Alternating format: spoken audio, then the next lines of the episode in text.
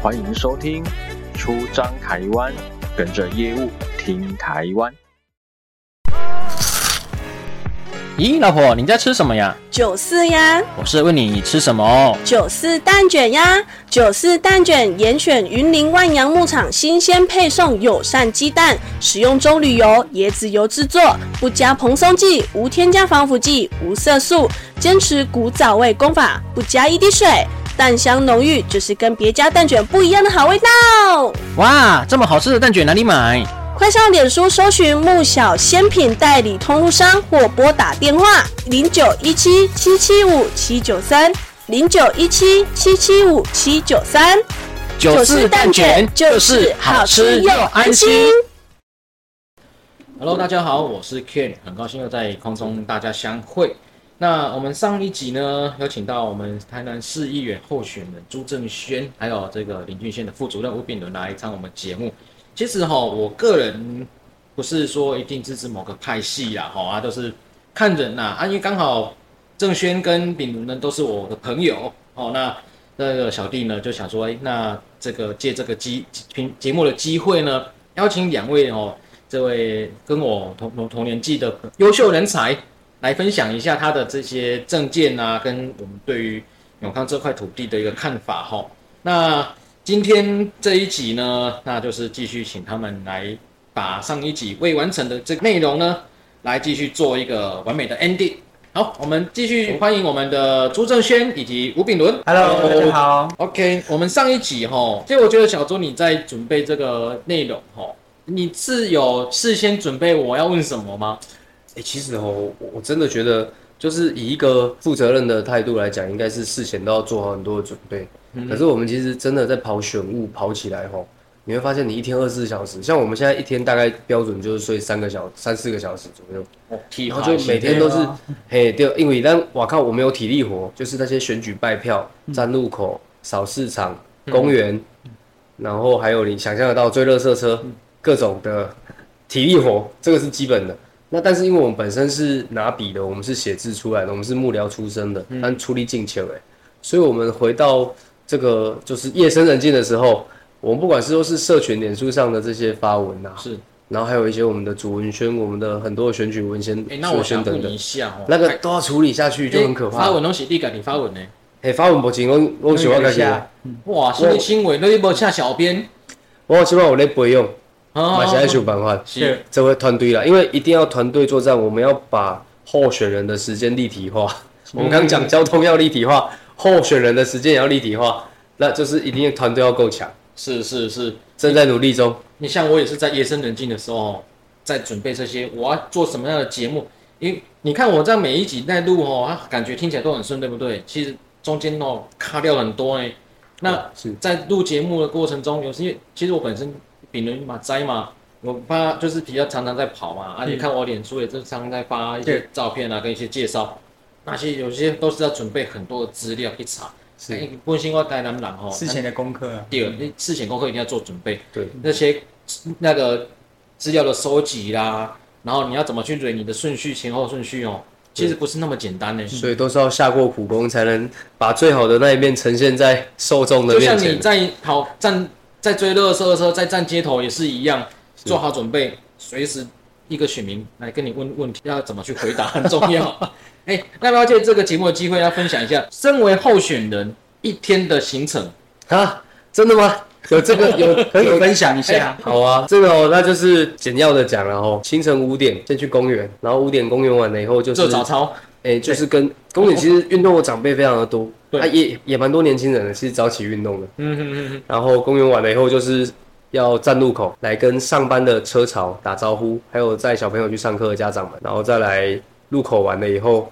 接下来就是去菜市场那边。那当然，我们早上会有很多，我们讲婚丧喜庆嘛，早上的公祭会有，这个都会一定也要跑的。嗯嗯嗯，对。然后这早上，然后再来，你在就是开始比较接近中午的时候，也不太适合去打扰大家。而且说日正当中哦，也怕团队的人被晒伤。哦，就是太阳，因为我们一直在大太阳底下一直走，一直走，走好几个小时，那个其实会真的会晒伤。所以我们中午通常是选择跑一些。我们要处理很多的澄清案件、服务案件，还有很多拜会行程，跟组织的一些干部，还是还是我们讲比较传统的讲法中挑啊咖，我们这些东西要去把它做好。那这大概是中午的前后在做的事情。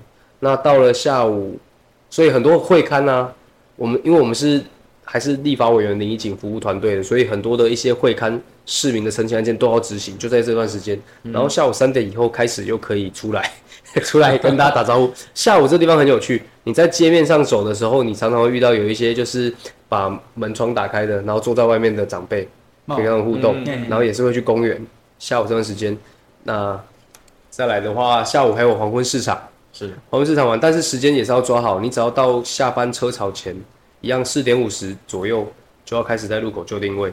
嗯，那路口完了以后，再来就是简单的用餐以后，要紧接着追晚上的垃圾车。然后晚上还有另外一种选择，因为一二四六有垃圾车，嗯，其他的时间你可能就还是要想办法去跑夜市，或者是你去跑这个。社区里面走路，在社区里面，然后就拿着一个小蜜蜂在那边喊，说朱正轩，而且小猪，大概大概拜托，因为晚上其实大家门窗都已经关起来了，对，但是我们就是走，然后沿街发放我们的文宣，投递到大家的信箱里面。那另外一方面，透过我们的这个喇叭哈，去放送火狼山公道我来啊，大概会是这样了。那当然，这是我小菜鸟的分享。我觉得其他团队搞不好有更棒的方式。你晚上都跑到几点？晚上跑完还没结束。像我们现在，我们录音的这个 moment，就是已经都已经晚上所有的都结束了，深夜在做的事情。我跟各位听众讲哦，现在现现在时间是晚上的十一点四十四分。小弟我没有在这么晚的时间录音过的哈。没事，没有，最主要是配合你的时间呐。感谢感谢。早上五点起床，比如列钟啊，我跟你困，尽量尽量操。因为特别是现在进入选战的这个最后倒数的时间，我们真的要特别拼啊。是是是。然后当然我们讲的，其实服务案件是没有办法在白天里面处理完的。嗯。很多市民的陈情啊，很多案件我们晚上回到家里以后还是要继续处理，电脑打开继续干。然后我们的隔天的社群的发文啊，然后我们我们总是要让大家知道我们在做，所以这个都还是要继续进行。是是是。那我们上一上一集哈讲到这个社会住宅，其实它各个县市都开始陆陆续续在争取、在办理了哈。那其实以我少年人来讲，我我现在还是没有买房子嘛，但是住家里。那当然说社会住宅如果完工的话，当然我有这个资格去申请，我当然会去申请。那这些炮校也好，炮校用地也好，或者其他的一些公有地、国军用地也好，社会住宅有没有在纳入考量建设的一个？区块里面。有啊，因为现在正在进行中啊，都有，而且未来也持续争取中啊，有好几案是有规划，但是还没有还没有拍板的，可能是用地的取得，然后还有周边跟邻里的沟通，嗯，这些都是一些，因为你社会住宅盖起来，还是会增加周边的交通流量，是，所以既有的住户有些时候他会不希望自己的社区增加那么多的车潮或住户，没错，其实它都很多要沟通的事情。不过大方向来讲，不管中央或地方，大家都在抢着要推这一块。是，那讲到说社会住宅，因为这个跟年轻人也是息息相关的哈。是，那还有一个问题就是说，那台南哈，那台南南科，哦，这是包括说南科园区是它的服务，它的范围到桥头哦，桥头的还有路竹。那跟高雄跟桥头今年哦引进了二十四家厂商啊，啊，其实那南科来讲哦，那是。可能比新竹的竹科，但是竹科印象中附它外围有那个叫国际学校。国际学校，嗯，对对对对对。六都里面哦，只有台南没有国际学校。这个南科有一些外商公司哦，那对他们这些主管携家眷带来台湾，但是他小孩子就读的这个问题来讲的话，像我朋友他公司在那茄萣哦，那他们主管他把小孩子接来台湾，可是离台南比较近哦，隔壁年代他给他学生带两个国际学校来好读册，面职工他舍近求远。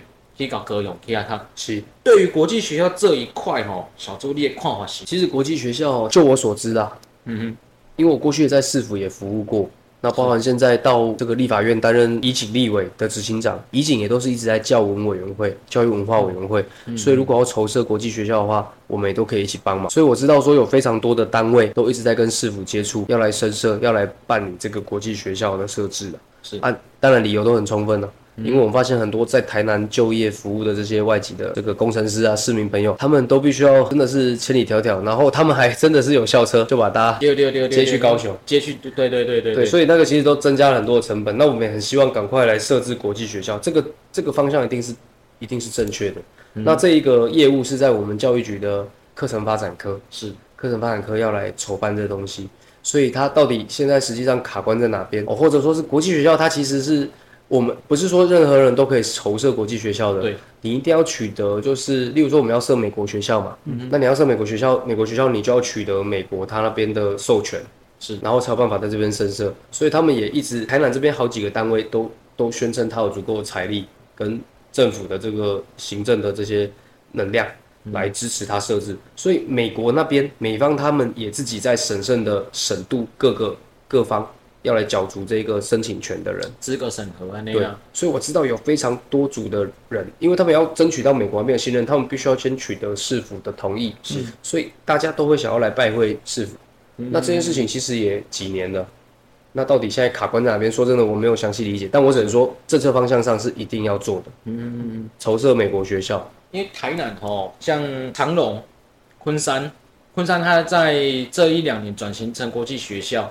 但是它就只有高中部，那它没有所谓国小部，那包括长荣也是，它就是高中或者是说幼稚园这一块。嗯、其实我们台南，其实台湾来讲的话，幼稚园哈，但不管是公私立，其实着重它还是公立。那我记得之前有，诶、欸，好几年前政策有下来说，就是它不能标榜所谓的双语或是美语学校，是你可以教，但是你不能去。在你的那个头衔宣称这一块，没错。那其实双语教学在现现在其实大大大家都已经在考了，这很普遍的。对，但是就是在于国小这一块哈，安台朗各国界所谓的国际中国际小学这一个，或是国际中学，好来专门做呃小篮球台湾小助理供呢？美国这一个认可，美国的这个双语的课程，那国中国小这一块让台郎我整个是不久的。哦，我相信这一个议题来讲的话啦，目前我再来，我就所有的这些历届的候选人，包括公安引动算的一根议员啊，和这类议题好像都还没有人提出来。嘿，那我今天刚好有机会访问到你，刚好朋友又遇到这个问题啊，我用感谢国际学校这个问题，或者是说美国学校这个问题提出来，跟你做一个分享啊。好，那看你未来在市府这一块哈，有机会替选民服务的话。这一个，我希望小朱你可以尽力去把它争取。它确实在法规上是比较严谨，因为现在都一直很提倡这个，就是他们他们就是反对精英教育。嗯、那刚好双语教育又被跟精英教育画上等号。没错，你会观察到最近的实验教育，台南要深设的实验教育团体非常的多。嗯，不管说是自学型的还是机构型的都很多。那我们可以看到实验教育刚推的那一两年，那个时候还有一些实验教育的机构，它可以用双语的这个名称对来通关。没错，但是你现在在晚境哈，你只要提到双语，甚至名字里面没有双语，你只不过是计划里面有提到双语，一提到双语就是会被所有的这些实验教育的委员封杀。嗯，他可能也没有去细究你的其他的内容，他只要看到双语，他就觉得这是地雷，嗯、反精英教育。他要的是有实验精神，他要告诉我，你要就是这个申办的机构要告诉我你的实验精神在哪里。那只要是双语这个字一看到就是直接打枪。所以你刚刚问的问题就是说，其实国际学校跟我们讲那个美国学校又不一样。美国学校就是专 for 那个，例如说他们的那个侨生啊，是是是等等要读的。然后国际学校可能大家想象的是说，他就是要来学双语，会直接会想到这一块。嗯嗯嗯嗯。对，那原来有这样的一个区别。对，其实不是同一件事情。哦。对，那我说一开始刚刚跟您提到的那个，我是在讲美国学校的设置。然后你讲的那个说外国人特别跑到高雄去念。嗯，那个我在猜，应该也是美国学校。对对对对对，因为台南没有美国学校，所以目前情况是这样了。但作为如果我自己的感觉是，我们都讲尊重市场自由，自由市场。嗯，那即便是教育这一块，我某种程度我也觉得应该要尊重市场自由了。了解。对，但是你衍生的问题很多，纷争很多，因为你一旦尊重自由市场的话。那会变成强者很强，就说你财力好的家长，你给小朋友的教育就会非常不一样，非常的好。对，那这个又无形中又是一种阶级复制，所以这个很多可以讨论。是啊，是啊，是啊。但是就这个美国学校看下来，其实包括桃园也都有，台中也都有了。是。哦，那你如果说要一个打造一个全英的一个教学环境呢，哈，撇除说我们就像你讲的精英教育来讲的话，对于南科工程师这些外籍的工程师呀，他想要有这样的一个学习环境。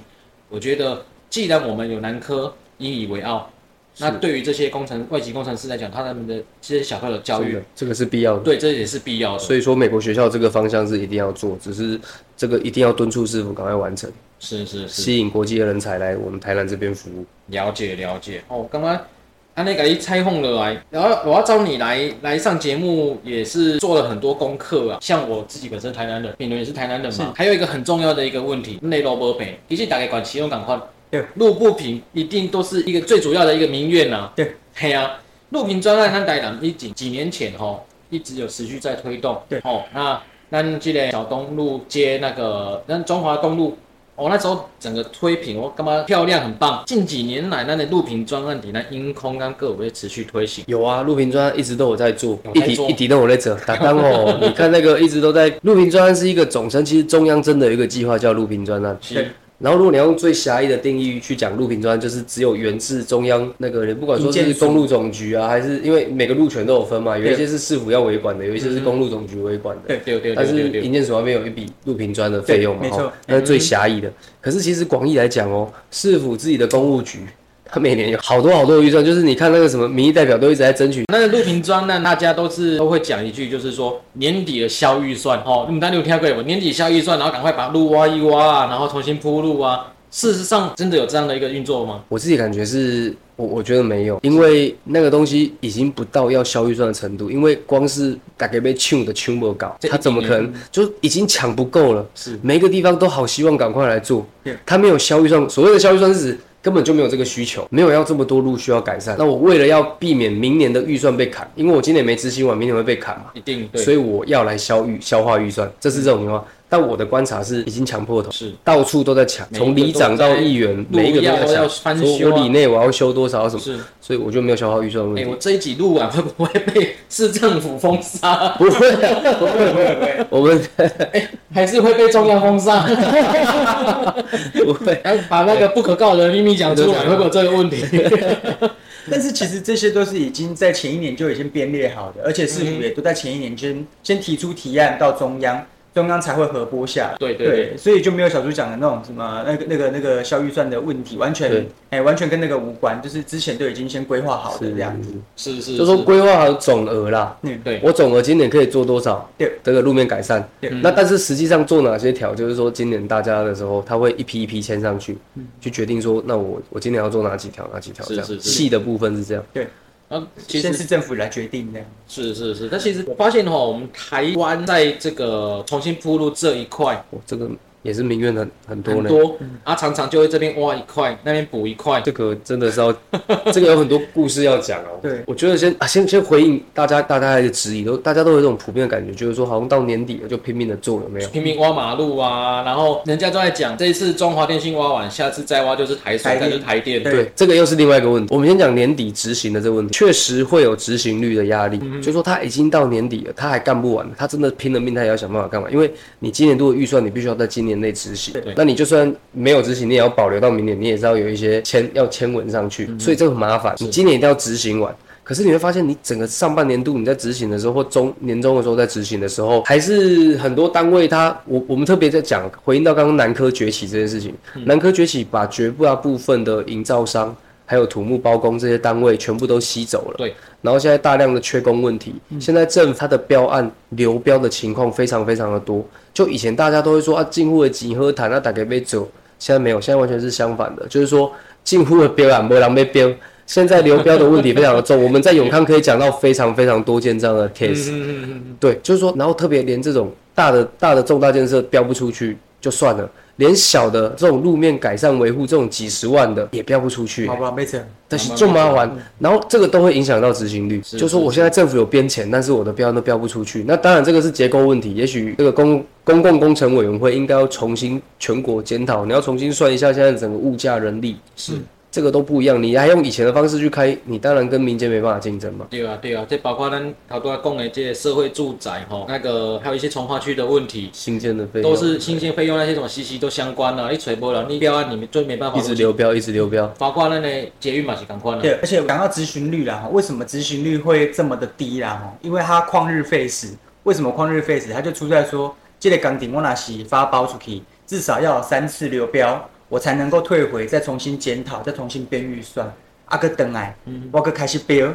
对，这当中至少花掉大半年的时间。是，哎，很可怕。就说我要追加预算或缩减工程项目，也不是说增就可以增，说减就可以减。对对对对，至少要不要三次才有机会。而且还有个点，就是说为什么他们民间的单位喜欢去做民间的，是因为他们一做完就可以立刻拿到钱。嗯。可是政府的预算在核拨的时候非常的冗长。嗯，是。等于说我工程都做完了。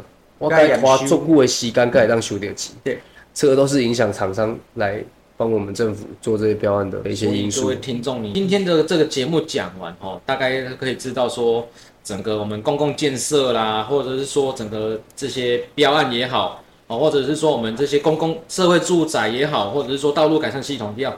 其实真的不是我们想的那么简单呐、啊。那坊间流传的这些这些谣言，也许在以前的年代真的有，好像什么啊，这年底要消化预算、消化预算什么，明明挖马路、啊。我相信以前有啦，对了，我相信也是有。而且以前的丽晶，说真的，以前的原原厂做大业时代的丽晶，搞不好真的偷工减料很多。是。然后我觉得随着年代，我觉得我相信一直有在改变，因为真的民怨很多。嗯就你铺完的路，你居然还是可以，就是因为你如果沥青有偷工减料，你塞了不同的材料进去的话，太阳照射下去，膨胀系数不一样，没错，它路面就会开始崎岖，对，那个都很明显的事情。所以政府为了要防避，它现在都除了你说第一时间的验收嘛，哦，验收可以知道有没有平啊，验收现在是精密到说你必须要拿那个仪器。放在路面上，你要看那个是不是真的路，这是只是初步的验收，嗯、然后接下来会有保护期，就说你这段时间内，如果你被太阳曝晒以后，然后产生了一些，或者甚至下雨以后，然后路面产生了一些变化的话，那个都要找当时的施工单位来算账。是，所以他一直在防避，一直在防避。我觉得这几年真的有在改善。然后大家很 care 的就是说，为什么一些路段是挖了又铺，铺了又挖？对，这个其实牵涉到我们总共有八大管线单位，你想象得到的台电、台水、瓦斯、中华电信。很多这种八大管线单位，嗯，每一个单位要进场施工的时间没有办法都一致，对，所以有些时候你会临时铺回去，铺回去以后，大家想说啊，路做完了，对不对？嗯，没有，接下来隔天又有人来挖了，对，因为底下还有水利单位的那个什么雨水箱涵、污水箱涵，对。啊，污水管的哈，这种东西它就会不断，大家都重复施工，然后大家就会误以为说，哎、欸，怎么挖了又盖，盖了又挖？但是我们几年前，我们那个，哎、欸，那是赖市长还是黄市长的任内？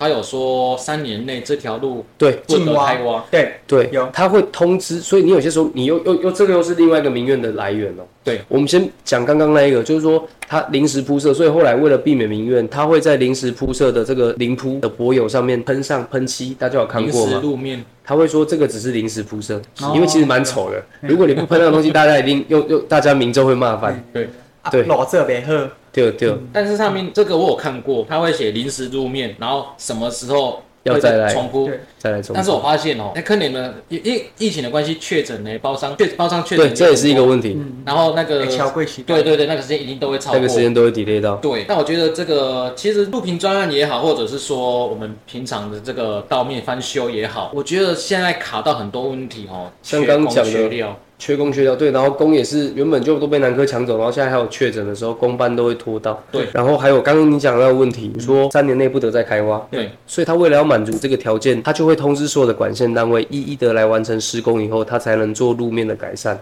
可是光是通知这些管线单位来，可能又拖了好几个月过去了。对，因为每个单位都要派工，然后时间都不太一致。嗯，所以会让民众有这种感觉，说你政府做事情效率真的有够差。你为什么一个路面可以做这么久？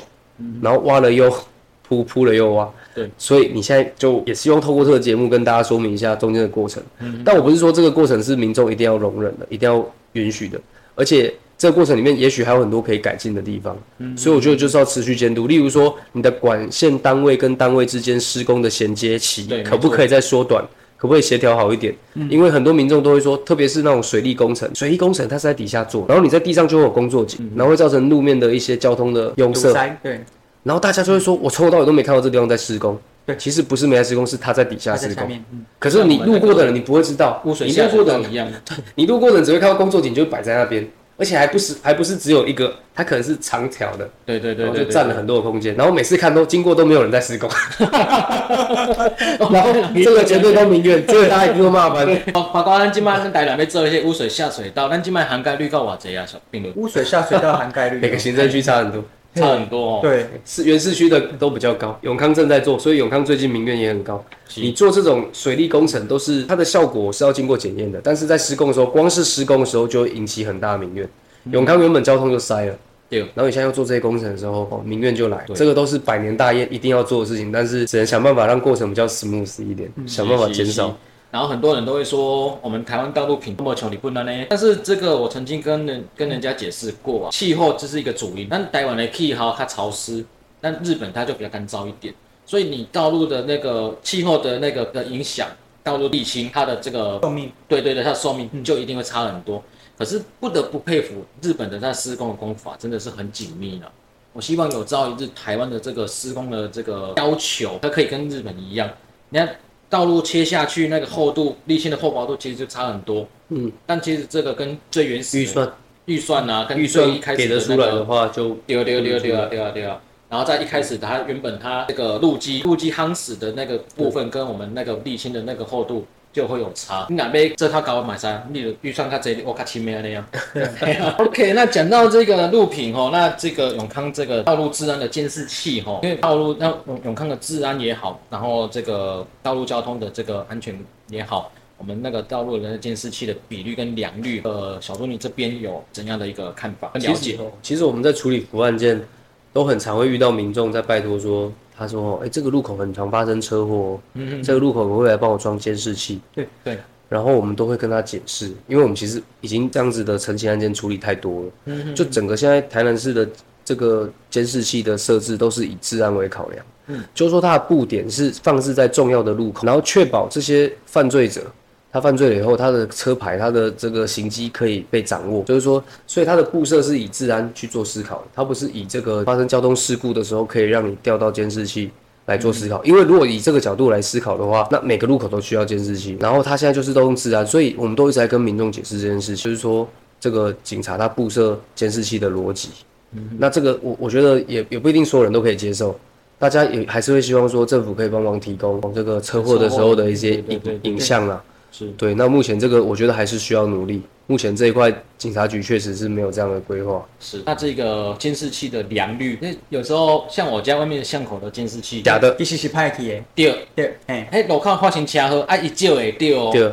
但是常常啊，警察来要调，调不到，调调不。对对。哦，所以他是应该运作而没有在运作。没错，没错。所以这个问题问，那这个就是要立刻立刻反应，立刻。我们也是曾经遇过类似这样子的民众的陈情案件啊。伊就是伫咧超商啊去用抢去，结果调阅了附近的监视器，五机内底其实拍掉三四机啊！哇，这个新闻都是公家的，对不对？对，公家的，公家的，公家的，他只能去仰赖说看附近有没有店家，他的门口有监视器去调。所以其实警方调阅监视器，可能反而仰赖民间的。还比公家的多，公家的多。其实这件事情我会有一个很大的疑问，因为警察的现在他们其实不知道大家有没有通报过失踪人口，像我们在服务处，我们就都会做这件事情嘛，吼。其实你现在一通报失踪人口，他只要有骑机车，他只要有车牌，真的是瞬间就找到。嗯，他最后出现可以追踪到的路口在哪一个监视器嘛，吼，然后下一个没有。他就立刻就知道说，那他可能在周遭哪一个区块，嗯，很快就可以找到。对，然后所以等于说整个监视器的系统，每一只监视器它都应该是 online 的。如果任何一个是故障了、shut down 了，那应该就立刻可以掌握。所以如果是公家的，应该要可以掌握才对。那我觉得有这样的问题，我们其实就是把具体哪一个路口的监视器报上去，就赶快请警察局报修。其实像这个监视器的问题，哦，不止在在台南，在永康啊，因为。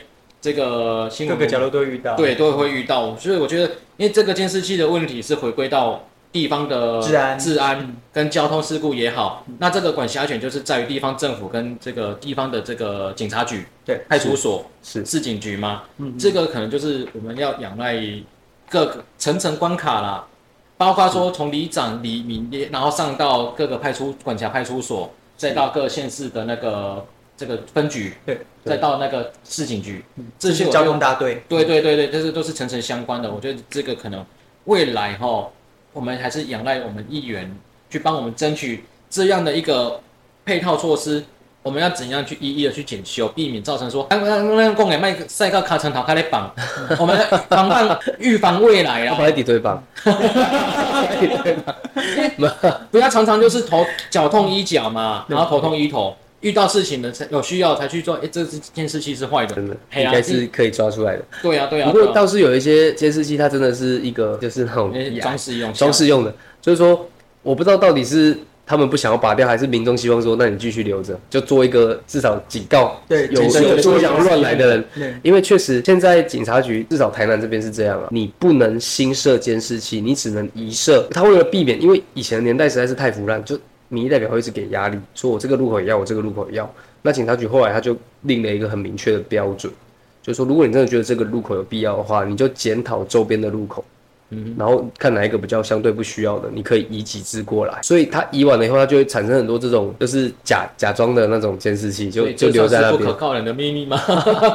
会不会因为这个集节目播出之后，造成自然更混乱？我 不知道，不会不会。但是民间的还是很多有啦，民间的就是我觉得这也是个公私协力的部分。对啊，那会不会有北棒然后去敲一敲？哎，这只是假的，这边就可以去去做汉奸，为非作歹，为非作歹，做奸犯科。对，所以我觉得。警察局这个规定，我们还是想办法来突破。对，是该该新设的地方还是要新设。因为其实这个装甲监视器这个问这个问题也也没有装甲的，应该说它移设了以后，它原本的那个空壳，它可能还留在那边了。对，但是我觉得这个应该大家心知肚明啊。我会是希望说，真正它是设在那边哦，不是单纯单纯只是一个装饰而已，而是有实质它的跟稻草人一样。你说要警告，其实现在大家很多这种问题哈，其实都是在台面下，大家都很清楚啦。嗯、那我们要真正的去预防，就是说避免有人去犯罪，避免有这种事故发生。刚刚简单一定，还可以这也高。我其实这个是有办法去做到，但是我们要怎么样去把它达到？嗯，嘿啊，是。那讲到这个治安吼，那还有一些问题，那就是说，年代人的治安近几年来哦，那一大家新闻店都有在看啊。那其实我身边也有很多住台南的外县市朋友，他也是有反映到说，我这几年来，其实我讲白，我我照我的观察啦，咱市场咱观光这类形象这料比非常的好，可是治安这一块，还包括交通这一块，我会是希望说。慢慢的，我们可以去一条一条的把它去改善、做解决，这样啊，嘿啊，啊，这马西亚的，因为它是联动的啦。如果你交通跟治安做的不好，自然就不会有人想要来观光。没错，所以我觉得这个都是必须仰赖我们民意代表哦。嗯，不管是立委也好，还是议员也好。因为那你们就是在替选民做服务，好，那给到后力，那我们就是相信，然后来帮我们做我们所样的，我我们的需求，我们的诉求，这样啊，是，嘿啊，那这边毕竟有机会来做找你来做节目，这边的问题大概都是从旁身边的一些朋友哦这边收集而来的，然后包括自己的感受，我们去体验的啦哈。啊，还有一个问题就是讲二王公墓哦，是，那监视器的问题就是，各连带连带一条都是二王公墓。二王公墓它目目前面临的是条南山公墓赶快就是迁移嘛，嗯。嗯，那个地方监视器非常的稀少，然后再卡到就是那边的野狗很多，嗯，时不时我会在那个永康的社群看到说有人在那边野野狗乱窜，是，然后造成那个交通对受伤受伤车祸意外的。目前是没有人因为这样的不幸离开，大家都是严重的一些骨折啊、挫伤啊这样的一个一个交通的状况。那去调附近的监视器，几乎是调不到的。他可能我印象中好像在前后路段路口有设而已，中间没有，所以我才会说这个监视器它的必要性跟良率哦，这个可能要把它拉高，尤其是一些跟永尾库来讲，因为它没人多，而且那路口可能行进的车辆比较少，但是不见得不代表没有人去去走动，对，是就会被忽略掉了。对啊，对啊，对啊，所以这一吼可以来改善一下，然后包括比方说咱流浪狗乱窜的问题吼，嗯，这个小猪你这边可能因为在永康来讲的话，有。也是有这种接受吗？很大的民怨呐。我们其实忠孝路算是重要的道路，他虽然说。等兵要快点加贼，我们还未完成的这个迁葬的工作。嗯哼，啊，这个也都是古人啊，古人最有智慧哦。他们在找这个可以这个埋葬先人的地方，一定都是找整个地势最高的地方。嗯、对对，那二王公墓这个地方就是永康北谁他管的收灾了。嗯嗯，啊，现在要迁葬的话，也是一个很大的问题。但我觉得进度一定要有，我知道很难，但是我们还是要推动政府每一年要逐年的迁。那就我所知，因为我们持续有在追踪，所以民政局他那边从明年度开始。目前都有编经费，明年度要开始来执行迁葬，就还是要阶段性的一直在一直在推动。那这个我们说都市发展啊，那我们要当然要尊重先人，但是都市发展还是要持续的进行，就两边把它想办法做到最好。那这个整个忠孝路来讲的话，现在最大的问题就是，其实刚刚我们讲到这个监视器哦，忠孝路那边有一个路口。应该我如果没记错的话，应该是在富华三街那边，那边算是一个大路口，因为这个中华二路，中华二路对，对，对，一条上它老老累所在，嗯，那边我印象中是有监视器的，因为我在上次的那个新闻画里画面里面，就是也是有机车骑士，他也是被突然窜出的野狗，我必须说那个画面我们要理清一下，有些人说是野狗去追追车有没有？嗯，但如果单就那个画面来讲的话，应该是野狗它突然窜出，然后跟机车对撞，野狗本身它也是受惊吓，它没有要追人的意思的。如果单就那个画面，但我们不能保证，因为当你的野狗的群聚那个族群数量达到一个程度的时候，它难免会其中有几只会有想要攻击人的这种，一定都会有。对，所以野狗的这个数量一定要控制。像我分几个部分哦，第一个就是说民间的这些。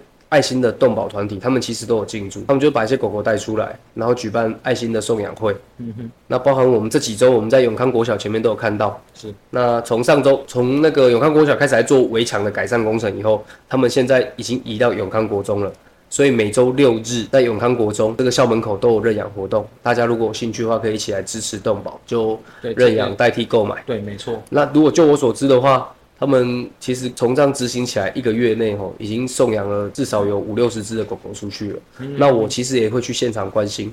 我每次到现场的时候，都会有刚好就是都会有看到这个成功的案例，媒合成功的案例，然后抱小狗回去。那我觉得这个意这个活动非常有意义啊，也欢迎大家来支持。对，这个我们一定要支持，我们一定要持续去推动啊。因为本身我有养狗，身边朋友很多养那个毛小孩、猫咪啊、狗啊。那因为现在就是流浪狗很多，也就是我们会是，我们也是我自己本身也是倾向就是领养代替购买，是我们没有不要太有太多的这个品种迷失啊，是哦，或者是说你一定要很纯的这个，我觉得你真心喜欢它的话，它各种阶段你都会接受，对，呃，不要小时候它很可爱，然后你大长大了却弃养它，对，或者是说你就只是想要从小开始看它可爱开始养，然后看到这些大狗，然后你觉得它很丑，然后不是你想要可爱型，你就不要它，嗯，我觉得。你如果真心喜欢它的话，哦，你就去包容它的一切了。对，所以这个呼呼吁各位听众朋友，如果你真心喜欢毛小孩的话，领养代替购买，哦，这个要再去宣传一下。然后另外一个关键就是政府的源头管理了。嗯嗯嗯。当然，就是如果是透过这个领养活动的话，它一定会执行到的，就是像是植入晶片啊，还有对，没有错，这个帮它注射疫苗、结扎，这个都是基本功，这都要有的。那我们现在讲的就是为什么狗狗的群落还是会一直增加，就是。在平常的这些其他的这个，还是我们蛮多的黑数啦，没有真的植入晶片跟完成结扎的这些，然后还是持续的造成流浪狗的问题。了解，了解。那这一块还是这一块还是重点啦。然后甚至其实台南市政府它有做一个比较特别的做法，是它参考原住民的部落，他们那种比较有驯兽的概念哦、喔，他们对于比较凶狠的犬只，会在它的脖子颈部哦那边吊挂一些铁管。哦，那这个政策出来的时候，其实有被有被嘲笑过，就说这个听起来很愚蠢。就你在狗狗的脖子上面挂一根铁管可以干嘛？可是其实这个就是参考原住民他们这个这个部落他们的智慧，就发现说狗狗它吊挂了铁管以后，确实会让它不会这样快速的奔驰，然后有一些攻击的行为可以得到适度的改善，就是它会有一个阻隔的啊。对，嘿，那所以它确确实在其他地方也有在做。然后二王公墓这边，如果说真的聚落比较大的话，可能也会引进这样的做法。反正就是可以做的方式都来尝试看看，想办法。我觉得如果因为二王这个忠孝路那边其实车速还算快，没有错。如果真的狗狗冲出来的话，我我们是庆幸说目前为止都只有受伤。我们真的很不愿意建议到说再有狗狗这样人车对撞、人人犬对撞的这种事情再出现。嗯，因为本身我也在那边有差点，就是我那时候车速我忘记是多，但是你说我骑快车嘛，其实确实这。路大条，然后又没有车，大家车速运动很快。对，那段野狗冲出来就吓到紧急刹车，我是差点赔了，然后差点就是会要雷惨。对啊，那像我一样，我们就是不想要看见，就是有人因为这样车祸离开，或者是毛小孩被撞了，然后就这样不幸过世了。其实我们都不希望这样两造都会有这样的一个状况发生啊。所以说这个未来可能就是你们要想办法，真的要去努力改善。OK，那访问的话大概也就这样啊，就继续访问下去，那太枯燥乏味。我们在节目最后呢。让小猪来这个为自己的一个工商时间，对对对，工商时间一下。好，大家好，刚听完了我们这连续两集的节目哦。那大家对永康啊有没有更多的认识呢？也很欢迎大家可以来多多交流。不管说在我们 Ken 哥我们的出张台湾的节目哦，底下底下留言，或者说可以搜寻小猪的粉丝专业，在脸书上面你只要打入朱正轩三个字。就可以找到我粉丝专业，可以看看小猪在选物的方面，还有在为永康的一些市政建设啊，还有市民关心的一些福利方面的努力，都很希望大家可以追踪小猪的粉丝专业，一起来讨论。那当然，如果说我们社区里面有大大小小的事情需要服务，小猪已经服务十年了哦，也欢迎大家可以把这些陈情的案件来交给小猪，让小猪来帮大家来招总来红布。那这边我真的要拜托哦，我们。这个十年服务，十年经验，然后十当的训练，乐刚的主题啊，拜托大家爱用新型的选票来栽培。我们十一月二十六号就是年底的大选哦，拜托大家，永康区台南市议员可以唯一支持小朱朱正轩，用你的选票给关心市政、了解市政，也知道永康的需要的小朱朱正轩来帮我们永康、帮我们台南的建设还有福利来发声的机会，要拜托大家哈。那在十月二十二号的下午三点，十月二十二号星期六下午三点，在我们永康永康区中山南路八百七十号这边哦，就是以前立法委员他在担任市议员的时候他的服务处，在这个路口呢，就是中山南路跟二王路的路口，我们会有竞选总部的成立大会，也欢迎大家一起来哦。十月二十二号星期六下午三点，邀请大家来用行动哦。来收听小猪和有经验的少年家，和有服务的热忱的少年家，来替咱应空，替咱台南做代志的机会。我是小猪朱正轩。那更多的资讯哦，欢迎大家一起在网络上，在小猪的粉砖上来多多切磋讨论。那大家感谢大家的收听，谢谢大家。投票日再讲一下，投票日，投票日哦，十一月二十六号，十一月二十六号。我你这样讲完你的证件发表，人家会以为我你是来来上我上我节目来做宣传，然后我是支持你的。我跟各位讲，十一月十六号记得投下你神圣一票，投给你心目中二十六号，二十六号。对对，好，我没有特别去记，我还没收到选票。十一月二十六号投给你心目中理想的人，当然还是永康我们的在地子弟哈。那我们有听众朋友是永康的话呢，多多支持一下我们小猪，让我们这两期节目访谈呢。他所提出来的一些看法，跟未来的对永康的一些建设跟期许，能够让我们永康，甚至呢我们大台南能能够越来越好。好，谢谢品伦还有小朱，好来上我们的节目。那希望这两集的节目哈，能够让大家更了解台南。谢谢各位，谢谢，拜拜，谢谢，谢谢大家，拜拜。拜拜。